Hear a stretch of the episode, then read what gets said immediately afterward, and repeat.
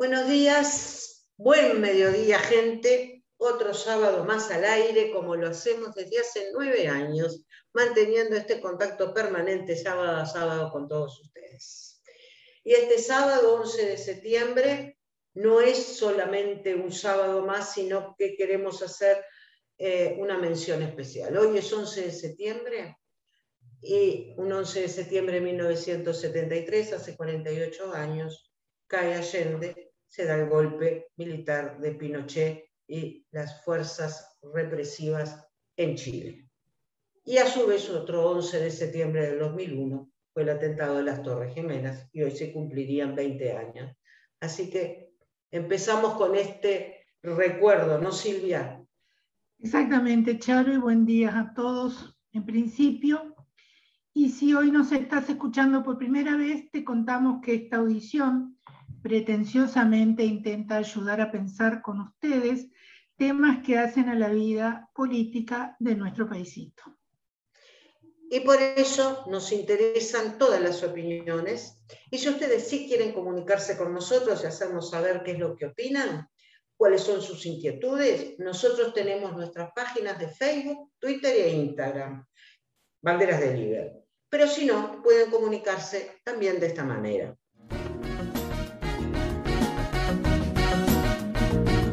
Si quieres comunicarte con nosotros, pensando con banderas de Liber, comunicate al WhatsApp 091-489-555. Pensando con banderas de Liber. Naciente esperanza, ideas y sueños, Y hoy nos convoca pensar dos temas que fueron noticia en la semana, estuvieron en titulares y fueron eh, anunciadas y comentadas en todos los medios. El primero de ellos tiene que ver con nuestro Frente Amplio y su renovación. En efecto, Silvia, este 3 de septiembre pasado se hizo pública una declaración conjunta de Fuerza Renovadora, de Asamblea Uruguay, del PDC, de Plataforma, Claveles Rojos, Daisy Tourné y el Movimiento Humanista, por la cual se anunció una coordinación que va a permitir articular acciones en vistas a una visión común ante los desafíos que se presentan a nuestra fuerza política Frente Amplio como al país. Para profundizar en ello, invitamos al contador Álvaro García, dirigente de Plataforma, ex ministro de Economía y ex director de la OPP, o sea, Oficina de Planeamiento y Presupuesto.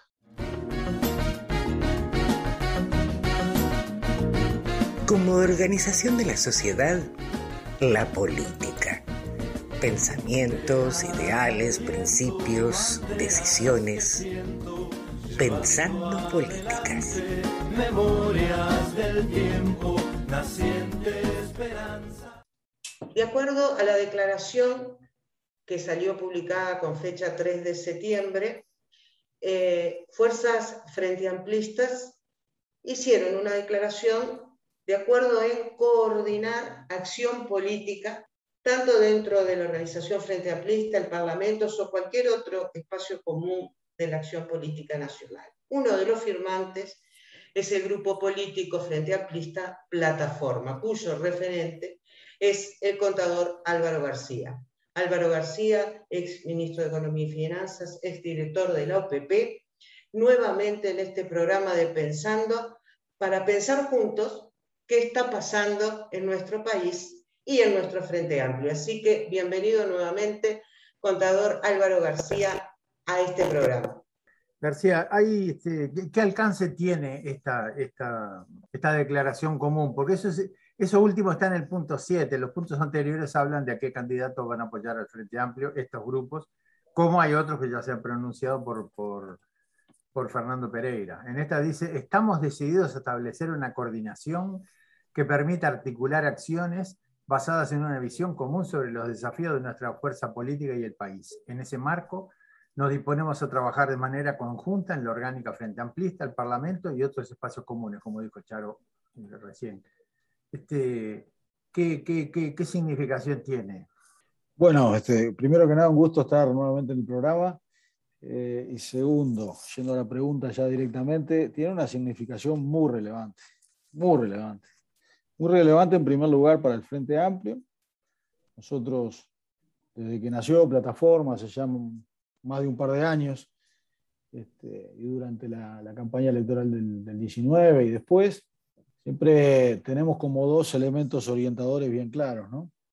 El primero de ellos es la absoluta vigencia del Frente, como herramienta de cambio en el Uruguay, como herramienta de este, las miradas progresistas, las miradas de cambio, las miradas a favor de, todo el mundo arriba del barco, del desarrollo.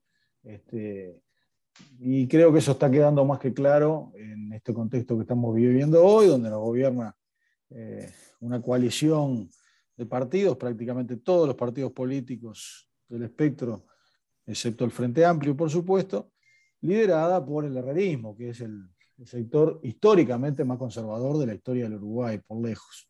Entonces, este, en, ese contexto, la vigencia del Frente en sus 50 años es, absoluta para nosotros y, este, y es absolutamente necesario para, para, la mejora de la calidad de vida de los uruguayos y las uruguayas, para desarrollar las posibilidades que el país tiene a favor de todos sus ciudadanos y ciudadanas, que el frente sea opción de gobierno y de poder. Y el segundo punto va directamente la mano con este. Para que esta última condición sea este, realista, sea real, se dé en la realidad, este, o sea que el frente sea opción de, gobierno y de poder, el frente tiene que tener una anchura tal que este, abarque a hablarle a toda la población. Eh, si nosotros no podemos tener un frente amplio que le hable solo a los convencidos, a veces podemos disfrutar más del,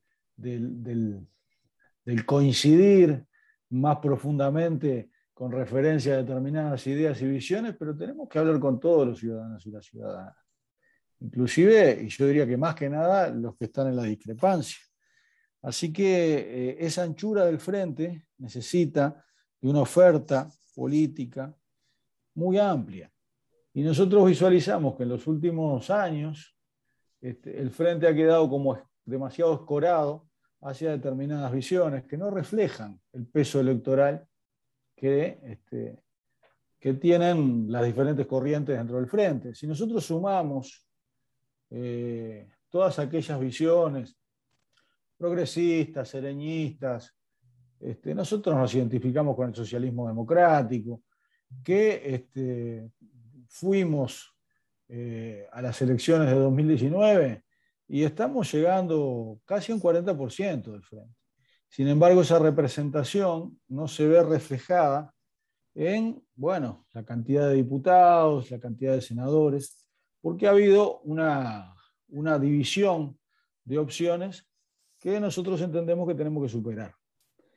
Entonces, este, en esa línea, eh, en esa línea, ya en las elecciones nacionales, ustedes recuerdan que nosotros trabajamos cuando estábamos en la alianza con la doctora Cristina Lustenberg en la lista 982, trabajamos fuerte y logramos, conjuntamente con Fuerza Renovadora, con la vertiente artiguista, con el grupo de, Amado, UNIR, el sublema progresistas, que fue el segundo sublema más votado del frente. Por lo tanto, este, allí ya tuvimos un indicio. La idea ahora es, estamos incluyendo otros grupos importantes como Asamblea Uruguay, por supuesto, con lo que es la figura de, Danilo Astori como, como figura principal, histórica, puntal de los gobiernos del Frente Amplio, este, eh, estamos ampliando el espectro. Nos parece sumamente importante. El, tú, bueno, con Astori has trabajado mucho. Astori dijo quizá eh, todos lo sienten, yo creo que eso se ha hablado mucho, pero Actori fue, lo, dijo afuera, que habíamos cometido errores. Y eso hay que, destacarlo porque no. En este país eh, reconocer errores es muy, muy escaso. Este, pero bueno, Bandera no, se suma también a decir eso. Plataforma no logró, por, detalles, no logró este, ser aprobada, cumplir con todos los requisitos para entrar al Frente Amplio en esta ocasión, pero quedó eh, en un plazo, va a haber un nuevo plenario el año que viene para tratar el tema. Ustedes están ni hablar trabajando para eso. Sí, en realidad este, nosotros estamos en este momento cumpliendo con las firmas, porque de las 3.552 firmas solicitadas para los grupos que nos presentábamos como, grupos nacionales, ¿verdad? Donde hay que presentar firmas por el departamento sede y después cartas de departamentales por el resto. Nosotros presentamos, de 3.552 en Montevideo, presentamos unas 4.300 y presentamos ocho cartas de departamentales del interior.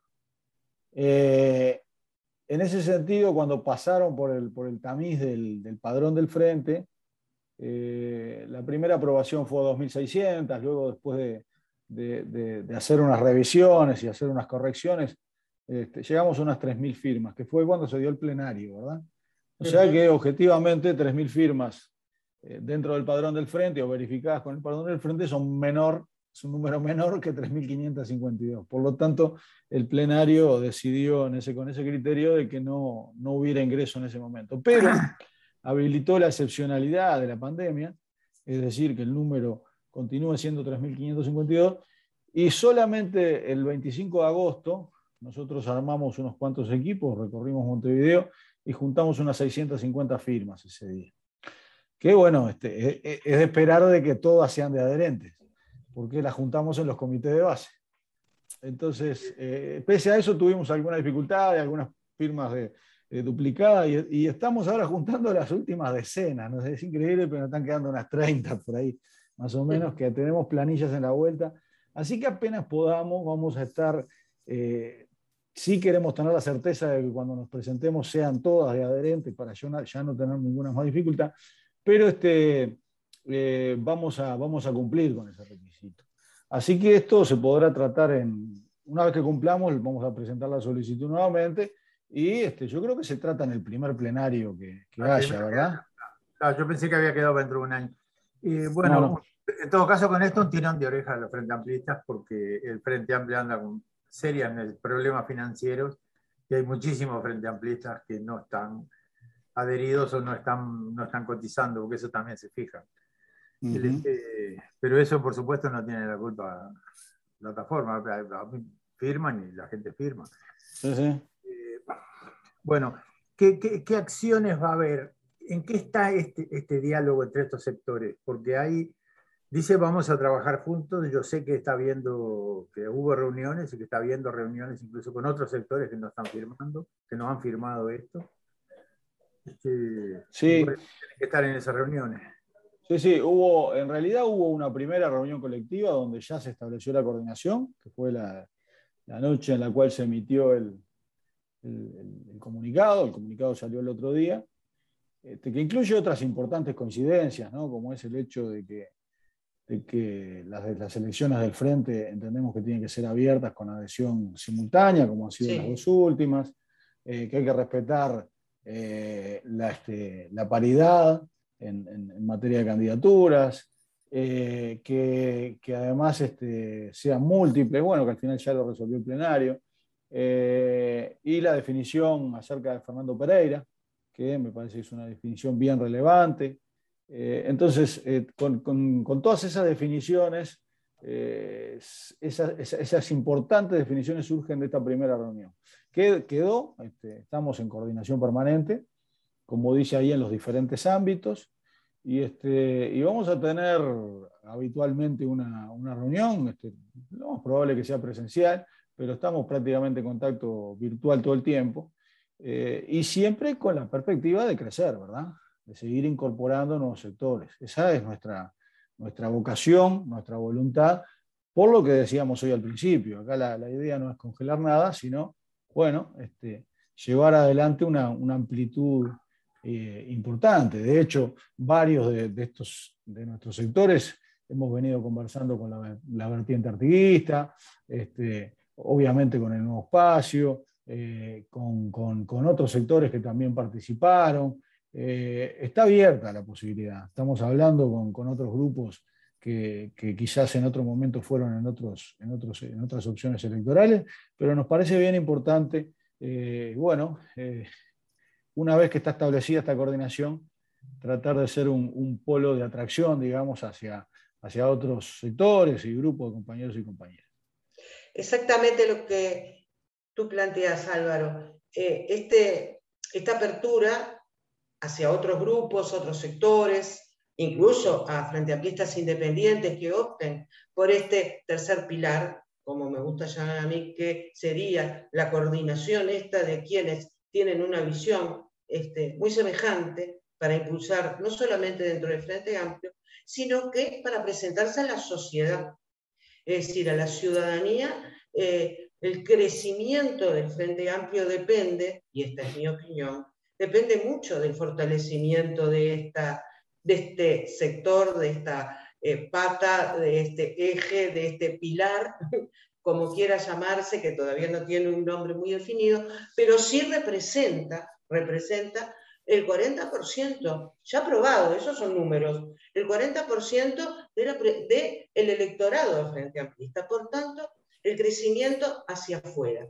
Y hacia afuera hoy me parece que el crecimiento eh, va a depender mucho de cómo este Frente Amplio, y en este caso nosotros nos presentamos eh, con qué opción de, definiciones eh, políticas prácticas, digamos. Acá hay coordinación en el Parlamento, sin duda, pero también tendría, eh, creo que tenemos, este, y, tú Álvaro, sos uno justamente de esos referentes de gestión, este, de expertise eh, en gobierno, para plantearle a la ciudadanía otras opciones diferentes, políticas, eh, de lo que está planteando este gobierno eh, neorrealista que día tras día nos sorprende con alguna noticia, con alguna entrega de monopolio, con alguna suba de combustible, con alguna eh, políticas referenciadas a, sectores muy, muy exclusivos, muy más oro, y con retrocesos en avances y logros que se habían eh, adquirido en los gobiernos frente amplistas. Fui muy larga en hacer la pregunta, pero lo que más nos interesa que nos digas, este, que nos hables sobre estos aspectos que tú conoces también y que puedes eh, hablarle a los frente amplistas que nos están escuchando. sí, sí, sin ningún tipo de duda, ¿no? Este, lo, decía en la primera pregunta. Yo creo que este gobierno arrancó con un, con un trípode de acciones que son el paradigma de su mirada conservadora, ¿no? su mirada restauradora de privilegios. Eh, este trípode tiene, tiene que ver con la ley de presupuesto nacional, sin ningún tipo de duda, la ley de urgente consideración, como gran bandera, y, este, y las pautas salariales. Las tres cosas en el primer año de gobierno. Eh, en un contexto de pandemia, fue muy difícil posicionarse como oposición en un contexto de pandemia, ¿verdad? Ustedes lo recuerdan, digamos, permanentes acusaciones con referencia a cualquier movilización, que parecía que esas eran las causas de, la pandemia, ¿verdad? Este, y, no, fue, no fue sencillo, el Frente fue, fue muy generoso en ese sentido. Fue, siempre tuvo, tendió la mano, pero no recibió la misma moneda de parte del gobierno. Ese trípode de acciones, el plan de presupuesto, la LUC, las pautas salariales, iban a ser aplicadas independientemente de la pandemia, ¿verdad? Porque forman parte de esa matriz conservadora de este gobierno. Entonces eso tenemos que tenerlo bien claro y transmitirse. Este, en la LUC tenemos una, herramienta ahora fundamental, que es el referéndum, para el cual tenemos que trabajar de manera, este, yo diría que prioritaria, eh, porque, bueno, es, eh, forma parte de la lucha principal acerca de qué modelo de país queremos. Y, este, y es una lucha preciosa, porque cuando uno ve diferentes razonamientos referidos al tema de seguridad, de educación, de vivienda, de empresas públicas, etcétera, por parte de los este, defensores del gobierno, bueno, vemos una, diferencia importantísima de visiones acerca del país que queremos. Entonces me parece que está muy bueno para contraponer este, miradas y por supuesto también la LUC estuvo presente en la, en la comunicación emitida este, el otro día, a la cual hacíamos referencia, como no podía ser de otra manera. Este, podríamos hablar mucho de, de las acciones de este gobierno, de la demagogia electoral que tuvo, eh, acerca de estamos preparados, de cómo demoraron en, llenar lugares de gobierno porque no tenían gente o porque la gente que iban a poner no agarraba porque los sueldos no eran adecuados, o este, deserciones inmediatas. Recuerden el caso del presidente Antel, recuerden el caso del presidente de la Corporación Nacional para el Desarrollo. Tuvimos un canciller que duró tres meses en el gobierno, tres meses duró en el gobierno, eh, siendo que le había pedido el voto a la ciudadanía para ser presidente de la República. Este, e, ese nivel de, otra de las patas de la, coalición gobernante, no sabemos qué, sucede, como es el partido de Novik, por ejemplo, ¿verdad? Este, esa, esa, esa, era la, situación de preparación que, el gobierno decía que tenía y que, este, bueno, podríamos poner una, gran cantidad de, ejemplos más de, de, que eso no era así. La gran demagogia electoral que plantearon con referencia al despilfarro del Estado y a, este, lo fácil que resultaba disminuir las tarifas públicas. Y ya vemos lo que ha sucedido, seis, seis aumentos de combustible hemos tenido en este, en este periodo, eh, etcétera, etcétera. ¿no? Así que creo que está, está bien claro el panorama. Eh, el Frente perdió el gobierno, perdió la posibilidad de un cuarto gobierno por unos escasos 30.000 votos contra todo el resto del espectro político. Este, yo estoy de acuerdo con lo que decía Jaime hoy, nosotros tenemos que ser muy, muy claros y muy francos con la, con la autocrítica, ¿verdad? Está el documento de autocrítica para el Congreso, me parece que tenemos que leerlo y leerlo bien y, este, aplicarlo sobre todo.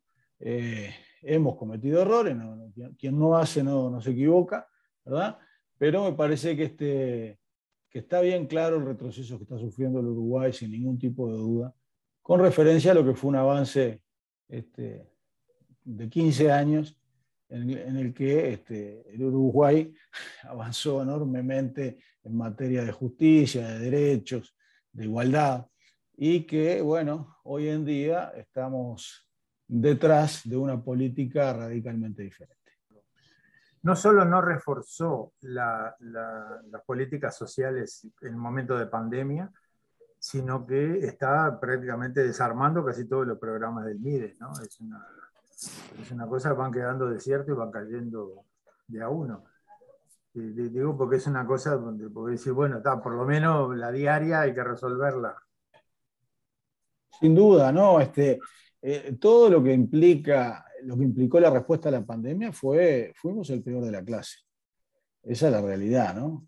Este, el hecho de celebrar ahorros en una situación dramática como, la que vivimos, con, miles de muertes, muchas de ellas dichas por el propio presidente que podían haber sido evitables, y, este, y la situación de deterioro social en materia de pobreza, por ejemplo, eh, con el desmantelamiento de los programas, bueno, este, realmente es asombroso, ¿no? El hecho de utilizar herramientas, por ejemplo, como la Fundación A Ganar o la Fundación Uruguay Adelante, que nos hacen recordar mucho a, la misma metodología de este, acción solidaria, ¿verdad? Ese hecho de usar fundaciones vinculadas al partido de gobierno que este, obtienen contratos con los diferentes organismos, este, ministerios, agencias, departamentos, y que este, a través de ellos, para realizar tareas, contratan gente que, o oh, casualidad, está vinculada a todos aquellos que pusieron una banderita del Partido Nacional en su casa, ¿no? Como tenemos multiplicidad de ejemplos a lo largo de todo el país, este, es realmente triste, ¿no? Realmente triste que este, esa manera de hacer política, o a la ministra de, Vivienda y a su eh, esposo, el senador Manini, eh, utilizando los, locales de, este, del ministerio de Mevir eh, para ir a visitar gente, ir a, este, eh, digamos, realmente pensamos que esa, ese entrevero entre lo institucional, el rol institucional de las personas y este, lo político partidario había sido superado en Uruguay, pero ya vemos que no, ya vemos que no. Siendo que además todos ellos este, explotaron ante la situación el hecho de este, el hacer política y este, digamos, se llenaron la boca con ello y hoy en día están empleando esas mismas metodologías que son las mismas que empleó toda la vida la derecha política en el Uruguay, esa es la realidad.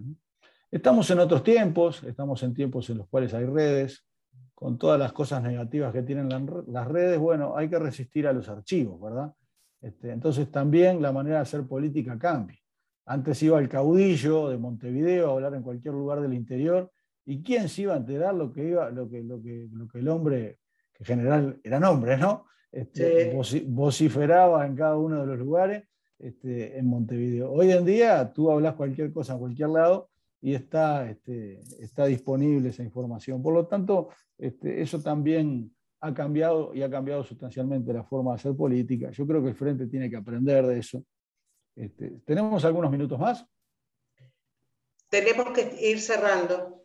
Ah, bueno, para cerrar, digamos, hace, hace fines del año pasado escribí un artículo en la diaria que lo titulé A transformar. Este, me parece que hay tres transformaciones importantes a realizar. Seguir transformando el Uruguay. Para eso es muy importante ser gobierno, ¿verdad?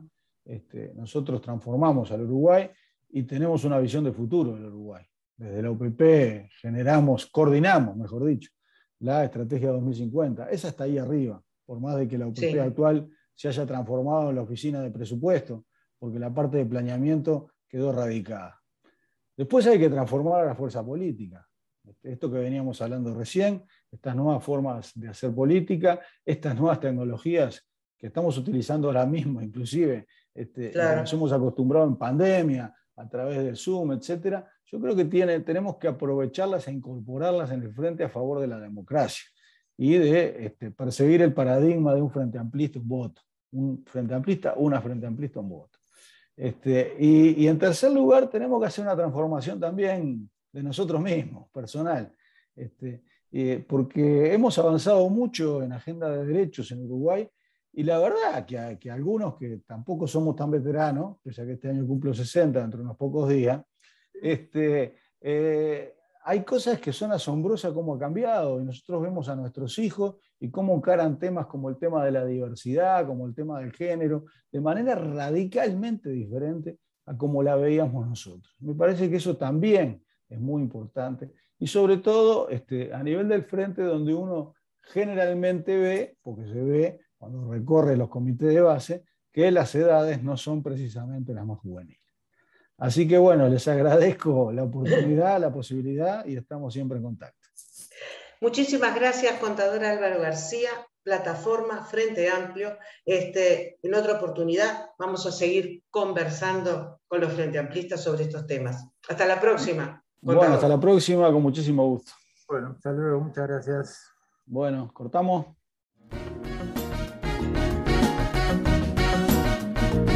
Seguimos pensando con banderas del Iber en CX30 Radio Nacional 1130 AM. Que siento llevando El segundo tema titular ineludible de la semana fue Brasil. El 7 de septiembre fue un día clave para la democracia en Brasil y creo que importa mucho analizar qué fue lo que pasó y qué perspectivas se están abriendo en el país vecino. Para analizarlo invitamos al doctor Carlos Pita, que, que es ex embajador del Uruguay en Chile y en Estados Unidos, y además integrante de la CARIFA, que es la Comisión Asesora del Frente Amplio en Asuntos Internacionales. Además, contamos con la valiosísima presencia de Rafael Freire, es dirigente sindical brasileño y actual secretario general de la Confederación Sindical de las Américas. Con ellos dos y con nuestros compañeros, el periodista Jaime Seco y el dirigente sindical Julio García, compartimos la entrevista de la semana.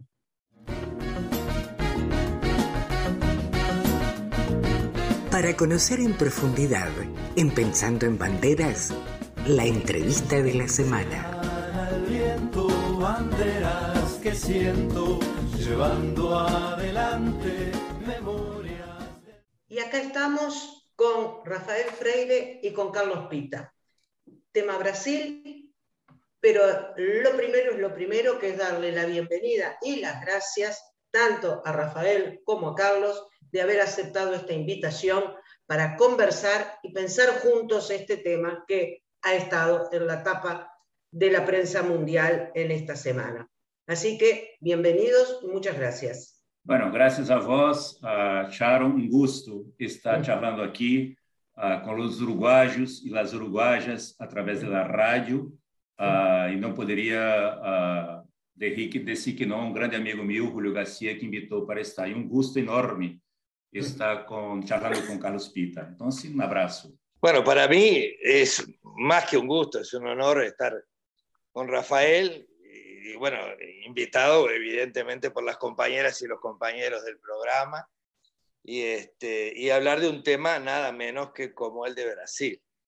Con todo lo que nos importa y nos preocupa Brasil y con todas las esperanzas que tenemos depositadas en él. Para comenzar un poco con, con el, el intercambio que podemos hacer, el 7 de septiembre fue el Día de la Independencia supuestamente de Brasil, donde hubo una tensión importante en torno a las diferentes posiciones que inclusive marcó el presidente de la República y también algunos este, anuncios que realizó Lula de lo que debería realizar un presidente en Brasil. Pero sin duda estuvo cuestionado el tema democrático por parte del Poder Legislativo y el tema judicial. ¿Cómo se, vio, se vivió y se vio toda la antesala de ese momento en Brasil, Rafael? Bueno, bastante tenso, pero uh, 7 de setembro, 7 de setembro é um momento que venía em um processo, que é uma apuesta política muito forte do neofascismo em Brasil e não logrou. Então, 7 de setembro é um dia uh, que foi marcado por Bolsonaro para tentar um passo a mais em um intento de retrocesso democrático em meu país. Uh, eu queria, uh, se me permite, antes de escutar a, a Carlos, me, me, permite assim um comentário muito rápido de onde chegamos, porque é muito importante compreender uh, Bolsonaro e como está hoje, de como venimos e de quais são os limites. Bolsonaro é produto de um período político uh, em nossa região, quando hablo do mundo, mas quero falar de nossa região das Américas, em que se passou coisas absolutamente inesperadas e alguém há 10, 15 anos atrás, quizá, diria que era impossível.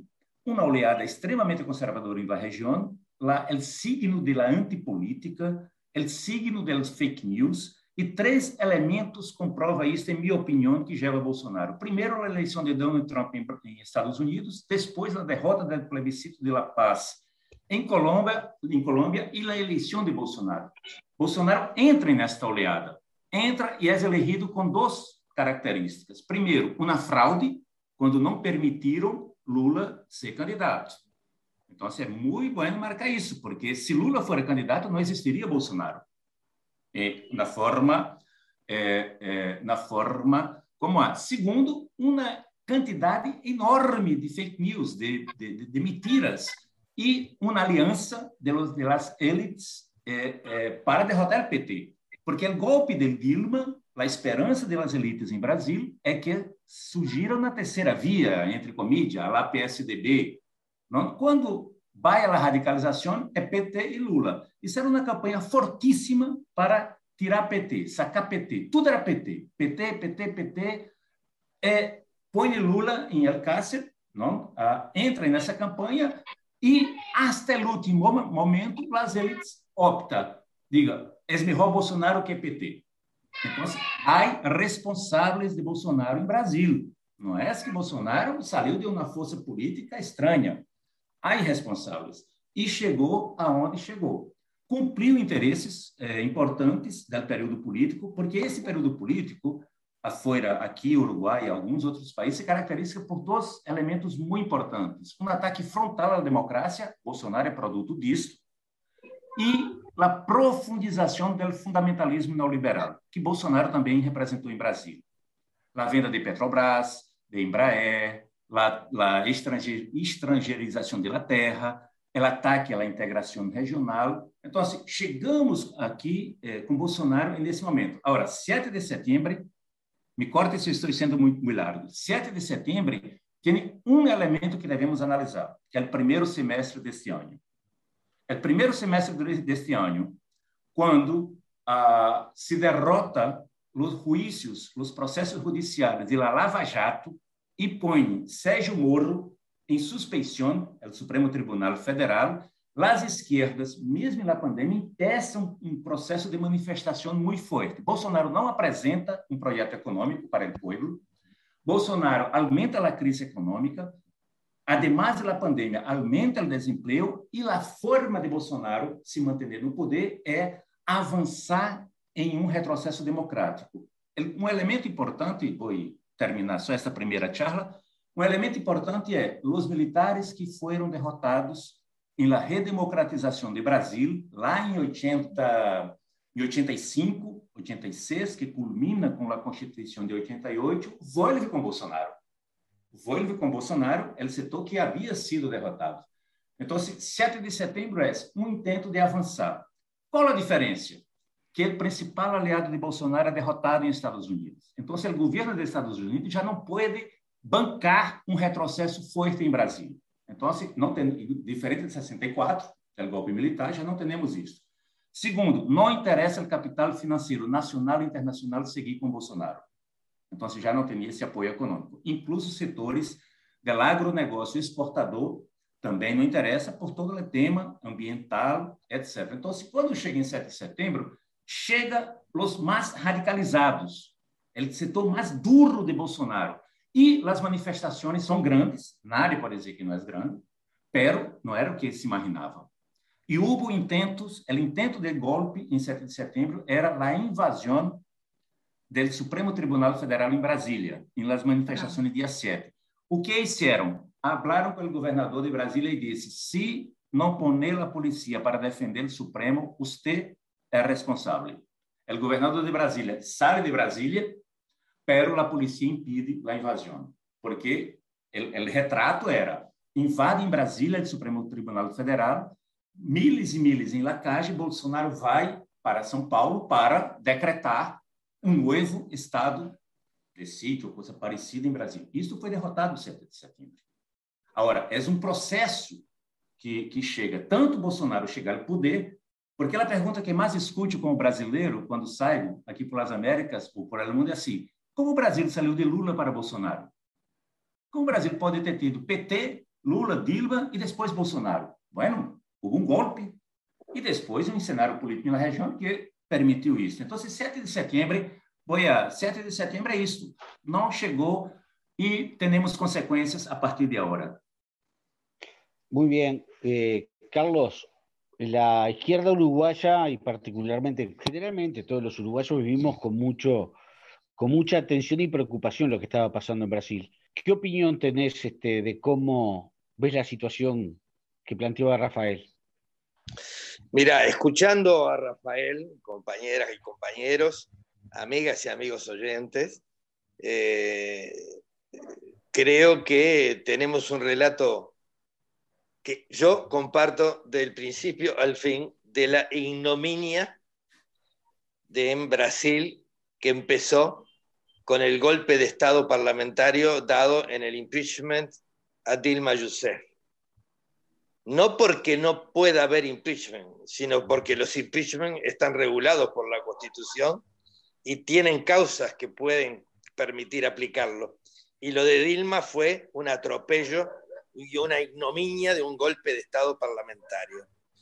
La segunda actuación brutal, salvaje, ignominiosa también, como relata, relató muy bien Rafael, fue la prisión de Lula, la farsa del Poder Judicial y lo que nosotros llamaríamos como una palabra bastante desagradable porque se usaba, Rafael, se usaba en las épocas de la dictadura militar. Hubo un contubernio, esto es una alianza maléfica de eh, una parte grande de las élites, de la oligarquía, de los medios, lo estoy generalizando, digo, una parte grande de las élites, las oligarquías, los medios masivos de comunicación y del propio Poder Judicial que participaron de la ignominiosa prisión con causas falsas inventadas de Lula que le impidieron ser candidato. Y eso explica cómo prepararon a una ciudadanía que llegó a votar por decenas de millones a un psicopático fascista, nazi, xenófobo, racista como Bolsonaro, que es, es el, un conjunto de la ignominia de Brasil que llevó a esta situación. Pasando ya directamente al pasado inmediato reciente, coincido con Rafael en que los objetivos se cumplieron solo parcialmente por parte del psicópata de Bolsonaro y tengo, yo diría, entre que un juicio y una fe, una mezcla de convicción y de deseo de que lo que Lula dijo hace dos semanas y media en un reportaje a la Deutsche Welle, este, a dos periodistas jóvenes, sobre las Fuerzas Armadas brasileñas, termine siendo cierto. Es decir, que las Fuerzas Armadas de Brasil, más allá de que Bolsonaro ha metido ministros militares por todos lados, más, eh, la mayor cantidad de ministros militares de la historia de Brasil, puso este tipo, van a mantenerse cumpliendo sus funciones de defensa de la soberanía nacional y respetar la constitución. Y coincido también en que la situación de debilidad extrema del imperio estadounidense y de la hegemonía estadounidense, que acaba de recibir un golpe histórico y una humillación histórica terrible en Afganistán, eh, no da como para sostener, creo yo, un golpe de Estado en Brasil. Y veo además a un Lula maduro, muy prudente, muy reflexivo, no entrando en el juego y buscando evitar que se produjera lo que creo que Bolsonaro quería, al margen de asaltar o no el tema de la Corte de Justicia, el Supremo Tribunal de Justicia se llama ya, acá se llama la Corte, la Corte Suprema de Justicia, este, que hubiera confrontación y violencia en las calles. Y Lula se ocupó de que no hubiera violencia. No convocó no estuvo incentivando y no estuvo arengando a las masas como él también lo sabe hacer y lo podría haber hecho, demostrando madurez y, eh, inteligencia y prudencia. Yo deseo sinceramente que Brasil llegue al 2022 en condiciones de hacer elecciones y podamos contar con un Brasil, país, continente de América Latina, que pueda ayudarnos a todos con un liderazgo progresista, humanista inteligente a un proceso de unión que haga que América Latina deje de ser irrelevante en la escena mundial y tenga una voz para ser escuchada. Preguntaría básicamente si él coincide en que es más probable que lleguemos a tener elecciones que a que se produzca realmente eh, un descalabro institucional en Brasil? Eh, yo podría decir así, yo no tengo duda que va a tener elección, pero si hablo así, soy un irresponsable. Ahora, tengo la fuerte convicción que sí uh, va a tener elección, que no, que no creo eh, eh, que se produzca un retroceso. Primero, por eh, la caída muy fuerte da popularidade de Bolsonaro. Então, Bolsonaro já tinha 60% da população brasileira que defende seu impeachment, né, seu impedimento. Então, esse é um primeiro eixo. Segundo, as forças econômicas de Brasil, financeira, industrial e agroexportadora, não apoiam, uh, não estão apoiadas. Estão os setores mais radicalizados, mais do núcleo duro do bolsonarismo. Uh, segundo, a uh, CPI, a Comissão Parlamentar de Inquérito uh, em relação ao Covid, uh, aí produzido um desgaste muito forte de Bolsonaro, seja em el tema das medicinas de cloroquina que ele defendia, seja por la corrupção em la compra de las vacunas. Primeiro tardou em comprar vacuna, depois a corrupção em las compras. Então, o ambiente político, ah, aí um quarto elemento que os partidos neoliberais já habla por la primeira vez a possibilidade de impeachment. Não sei se vamos ter impeachment. Agora, eleição vamos ter. E hoje, os setores eh, eh, mais liberais em Brasília intentam uma força política para criar uma terceira via. Ah, a dúvida é Lula contra Bolsonaro e o que eh, o ex-presidente da Câmara habla, Rodrigo Maia, é que tem que juntar a hora a direita liberal, porque Lula está muito bem decir, Bolsonaro não é direita. Bolsonaro não é direita, Bolsonaro é fascista com característica neonazista. Se comparou a Hitler e a Mussolini. Direita são outros. Para pôr uma, uma segunda volta em Brasil do PT contra alguém liberal, mas, entre comillas, civilizado. Então, creio que é uma hipótese mais forte hoje é esta. E hoje está mais claro a ideia de uma frente democrática, de, uma frente democrática contra Bolsonaro, muito ampla. Uh, ou seja, uma frente ampla democrática contra Bolsonaro. Então, assim, creio que esta coisa também se fortalece. Então, assim, minha hipótese, Carlos, é que vamos ter eleição, eh, a declaração do presidente da Suprema Corte Eleitoral disse, vamos ter eleição e 1 de janeiro de 2023 vamos ter um presidente elegido nessas eleições. E a derrota de Bolsonaro que tentava questionar as urnas eletrônicas. Então, este 7 de setembro era um termômetro para Bolsonaro avançar, não avançou. Ademais, duas horas atrás, o golpista Michel Temer foi ao Palácio de Planalto com um borrador de uma declaração da nação e Bolsonaro entre em las páginas de Brasil que tu vai ver que há uma declaração de, para a nação de Bolsonaro que disse que é um tipo de diálogo que quer a harmonia entre os poderes, chamou o telefone Alexandre de Moraes, que é o ministro do Supremo que ele atacou em 7 de setembro. Então, assim, vamos ter eleições e vamos derrotar o fascismo em Brasil de la por la via democrática. Esta coisa é a hipótese que creio ser mais forte. Agora, somos, uh, uh, ademais militantes, não? temos análises sociais. La, social não é uma reta, não é uma suma de eixos. Pero hoje, a hipótese mais forte que acredito, que creio, é que vamos ter uma saída democrática eleitoral com setores progressistas uh, vencendo a eleição. Espero que la izquierda con Lula. Las preguntas, yo estaba, me había notado algunas cosas que tienen que ver con otros factores de, de poder, digamos. Una es el ejército, ya algo se mencionó, lo que se puede decir, no estábamos dentro de la cabeza de nadie, no se puede adivinar tampoco, pero no parece haber un, un impulso muy grande de dar un golpe para Bolsonaro. Eh, el, el, otro son las cámaras, que creo que eh, Carlos también lo mencionó, Carlos Pita, y tú lo habías mencionado, tu primera cosa, porque yo iba a preguntar, cuando Stemmer estuvo en el gobierno, prácticamente derogó todo el código de trabajo eh, al punto que después tuvieron que hacer un decreto redefiniendo qué, qué se entiende por, por esclavitud, porque las condiciones de trabajo que estaban permitidas en ese código permitían lo que antes estaba clasificado como esclavitud. Y yo creo que eso es muy importante porque toda la derecha en América Latina vino a por el salario. Acá en Uruguay lo estamos viendo, lo vimos en Perú, lo vimos en todos los lugares donde entraron. El, este, no, Fue no, no, no vinieron porque sí. Y, antes del 7 de septiembre, el conjunto de las cámaras empresariales llegaron a un acuerdo y iban a sacar una declaración que al final creo que se filtró, pero nunca la publicaron porque el presidente, no sé qué pasó.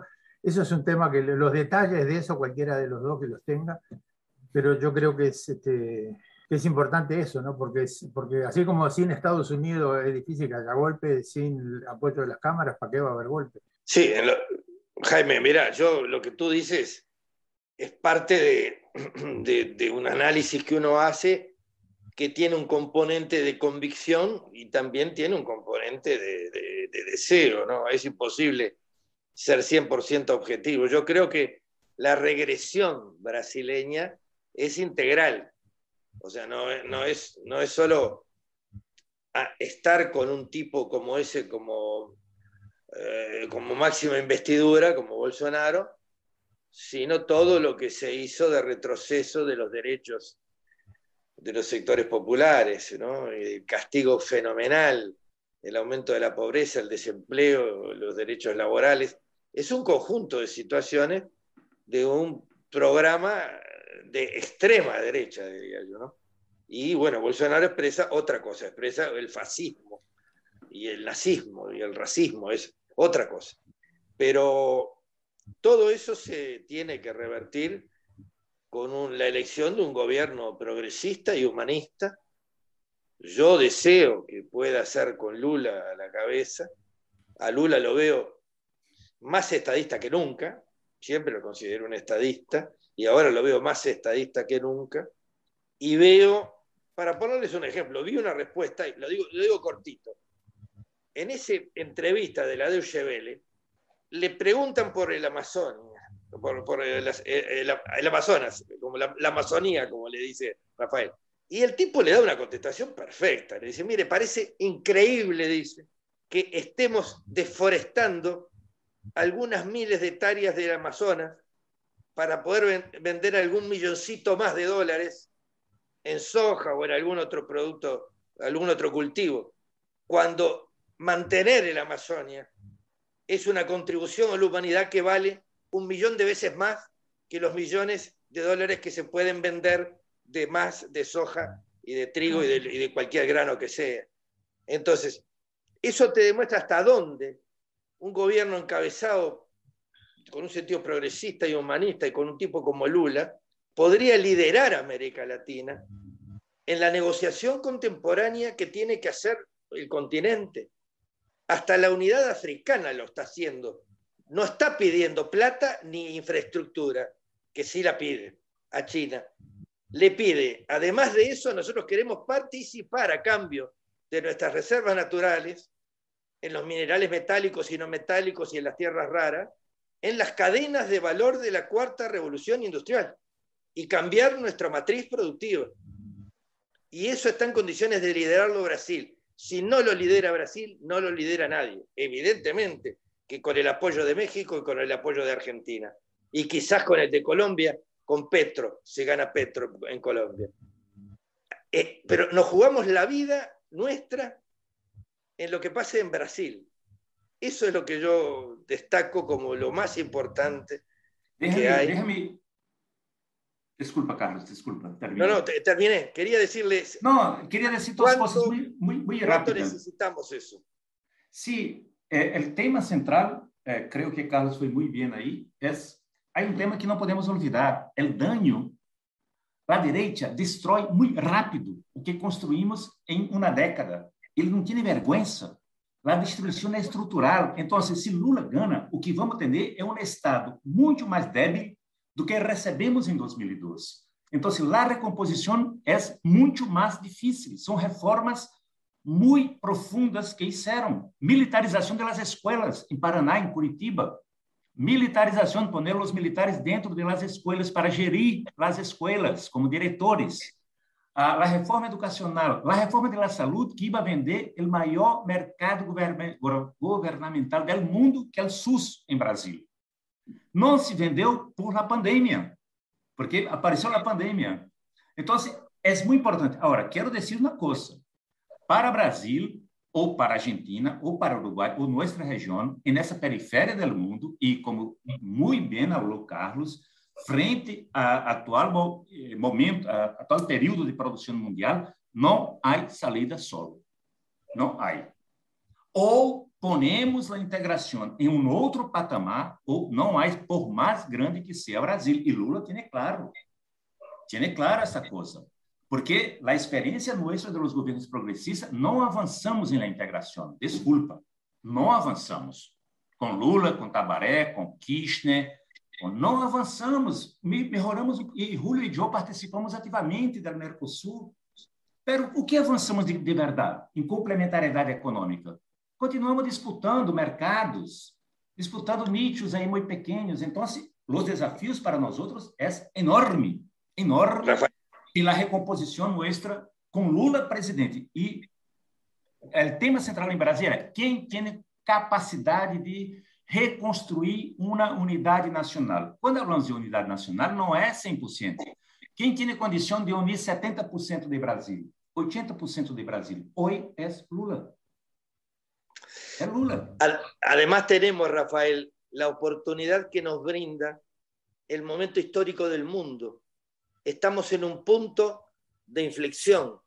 Mónica Bruckman una peruana que es profesora, eh, doctora en, en, ciencia política de la Universidad Estatal de Río de Janeiro, eh, usa mucho el término la etapa histórica de la transición hegemónica. Y acá el que está liderando la emergencia es China. Y China es la que está liderando además la tecnología 5G. Y con la tecnología 5G se está haciendo la cuarta revolución industrial. Y las cadenas de valor en el mundo se hacen en torno a esa dinámica. Y nosotros tenemos que lograr entrar en eso y entramos solo todos juntos. Si no, no, no, tenemos suerte y seguimos atrás, de, atrás de, la, de la Organización de la Unidad Africana, que ya lo está haciendo. Yo lo conté por eso, ya lo están haciendo. Entonces, ah.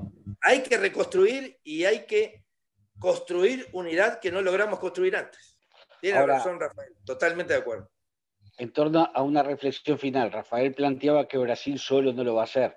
Sin embargo, nosotros con la calle de Pau estamos tratando de liberar los acuerdos de libre comercio con China para que después los otros se unan. Ahora, Brasil no lo puede hacer, Uruguay sí.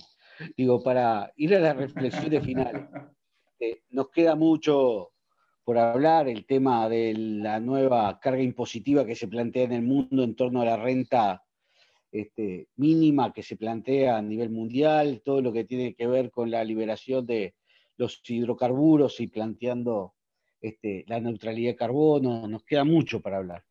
Pero hagamos una reflexión final de la situación que se está viviendo en la región, Rafael y, Carlos, y ya le agradezco de mi parte, porque después Charles lo va a saludar, este, la presencia de ustedes. Oh, realmente, realmente o tempo voa, como decimos nós outros, porque é muito interessante e, e charlar com Carlos, para mim, é, também é um honor. É, orro com a renda mínima mundial, com a renda baixa, orro. Para o capital não poner uma migalha, não sei como hablo em espanhol, um pouquinho na mão de todos, e a riqueza está de outro lado. E destruir os empregos, destruir as produções. Este é outro debate, Julio não vou entrar aí. La reflexão final é: se é possível vencer. O modelo chileno, que era propaganda para o mundo todo, faliu. O modelo neoliberal, neoliberal com a pandemia demonstrou sua falência. Há que articular forças políticas em um patamar superior, movimentos sociais, sindicais e políticas. Eu defendo uma atualização de nossa autonomia e independência, que não é indiferença. Eu defendo uma aliança política muito forte de los pueblos organizados que ganhem eleições. Agora, a relação entre partidos, sindicatos e movimento não pode ser utilitarista. Tem que ser com um projeto mais grande, e é o projeto sustentável de transformações. Então, se é possível, e aí estamos em la luta. Muitas graças, uh, meus queridos companheiros e companheiras de la rádio. Um gosto estar com vosotros aqui no Uruguai e à disposição para quando seja invitados. Forte abraço, Carlos, Charo eh, e Jaime. Reflexión final, Carlos, y cerramos. Ra Rafael, coincido plenamente con lo que decís vos. Yo creo que estamos en un momento de inflexión como pocas veces se ha vivido en la historia contemporánea. Uh -huh hay un resurgir de la necesidad de fortalecer a los estados frente a los capitales transnacionales, lo del impuesto mínimo global y una, una fiscalidad global nueva es una demostración, una primera demostración, pero una demostración al fin de ello, y ahí sí hay acuerdo entre Estados Unidos y, y China y 134 países además. No solo es el G7, el G20, sino 134 países están de acuerdo en eso. Y eso es una demostración de que por algún lado se puede ir.